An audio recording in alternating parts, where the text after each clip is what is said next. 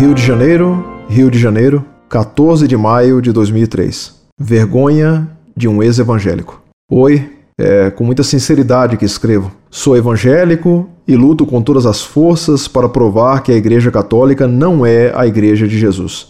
Debatendo com um amigo, ele me deu esse site para pesquisar as perguntas que fazia para ele. Entrei e vi que você, com todo respeito, já havia dado algumas respostas sobre o que eu achava de vocês. E li uma coisa que foi escrita no site que era para não termos ódio no coração quando se tratar da Igreja Católica. Pois muito bem. Li mais e mais artigos seus e tenho que admitir o seu conhecimento. E uma coisa engraçada me aconteceu. Não entendi o que você queria dizer com ódio no coração, mas comecei a ver a Igreja Católica com outros olhos e comecei a questionar a minha religião. O pastor de minha igreja se desentendeu com ela e saiu para fundar outra e nos chamou para segui-lo. Ele declarou que essa religião evangélica, prefiro não mencionar qual, era errada e a dele ia ser a correta. Daí eu vi que ele começou a tratar a igreja que eu seguia como a igreja católica. Tive uma noite de cão, pois estava decepcionado com aquela atitude e comecei a pesquisar no seu site. Hoje não tenho ódio no coração e acredito que Maria morreu virgem, como já foi provado no seu site. Eu não sou cego e nem burro como a maioria. Hoje quero não só te chamar de amigo, mas também de irmão.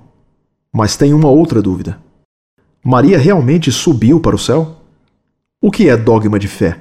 É, eu pergunto com toda a sinceridade do meu coração, sem querer fazer intrigas de fato.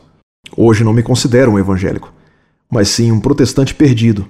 Fui excluído de minha igreja por duvidar de sua integridade e me sinto envergonhado de tantas injustiças com a mãe de Jesus. Não quero julgar mais e sim acreditar que Maria é a mãe da Igreja Católica e que a Igreja Católica é a verdadeira. Meu próximo desejo é receber o corpo de Cristo na comunhão. Com muita admiração a seus cuidados com a fé, seu futuro irmão. Muito prezado, salve Maria. Meu caríssimo irmão, pois você já o é ao aceitar a Igreja Católica e a devoção a Nossa Senhora em seu coração. Você não pode imaginar a alegria que sua carta me causou.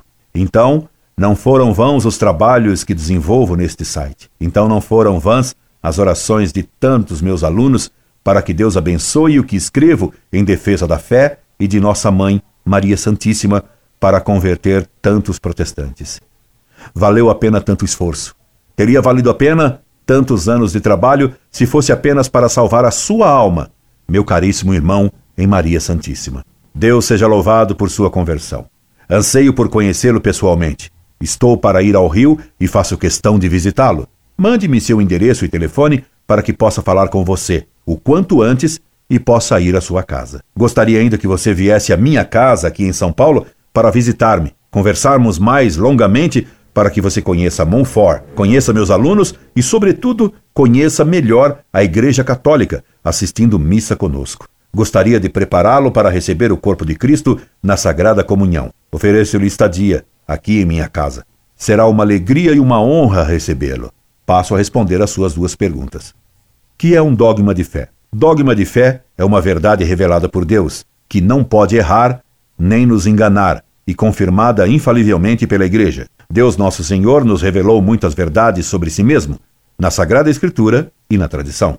Se as verdades que Deus nos revelou desse modo não fossem confirmadas pela Igreja que Cristo fundou, nós estaríamos continuamente discutindo e nos dividindo sobre o que significam as verdades que Cristo nos disse. É exatamente o que ocorre nas seitas protestantes. Veja o caso do pastor a que você alude. Ele defendia algo, brigou, fundou outra seita, da qual poderá nascer outra, e assim indefinidamente, porque no protestantismo, conforme disse Lutero, cada um interpreta a Sagrada Escritura como quiser. O resultado é a multiplicação de seitas e de crenças. Acredita-se no que se acha certo e não no que Deus revelou. Por isso, nosso Senhor Jesus Cristo fundou a igreja sobre Pedro e disse a ele: Tudo o que ligares na terra será ligado nos céus, e tudo o que desatares na terra será desatado nos céus. Mateus capítulo 16, versículo 19. Segundo, Maria subiu realmente aos céus em corpo e alma. Sim, isto é verdade. Você sabe que a morte foi fruto do pecado de Adão.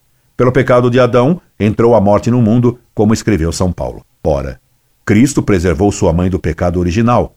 Ela estava, pois, dispensada de morrer, e ela só quis morrer para imitar o seu divino filho, que não tinha pecado, mas quis morrer na cruz para nos salvar. Está escrito que Deus não permitiria que o seu justo sofresse a corrupção do sepulcro. Por isso também, Jesus não permitiu que aquela que foi cheia de graça, desde o primeiro instante do seu ser, fosse corrompida pela morte e pelo túmulo. Gostaria de lhe explicar um pouco mais o que significa as palavras do anjo a Nossa Senhora, quando a saudou, anunciando-lhe que seria a mãe do Redentor. O anjo disse a Maria: Deus te salve, ó cheia de graça. Essa expressão, cheia de graça, é um vocativo, é como um nome que o anjo deu a ela. A palavra que expressa isso em grego é kekaretome, palavra que significa ser que foi desde sempre, que é ainda agora e que continua sendo cheia de graça, isto é, imaculada, sem pecado original. Portanto, o anjo diz no Evangelho que Nossa Senhora foi, é e sempre será sem pecado.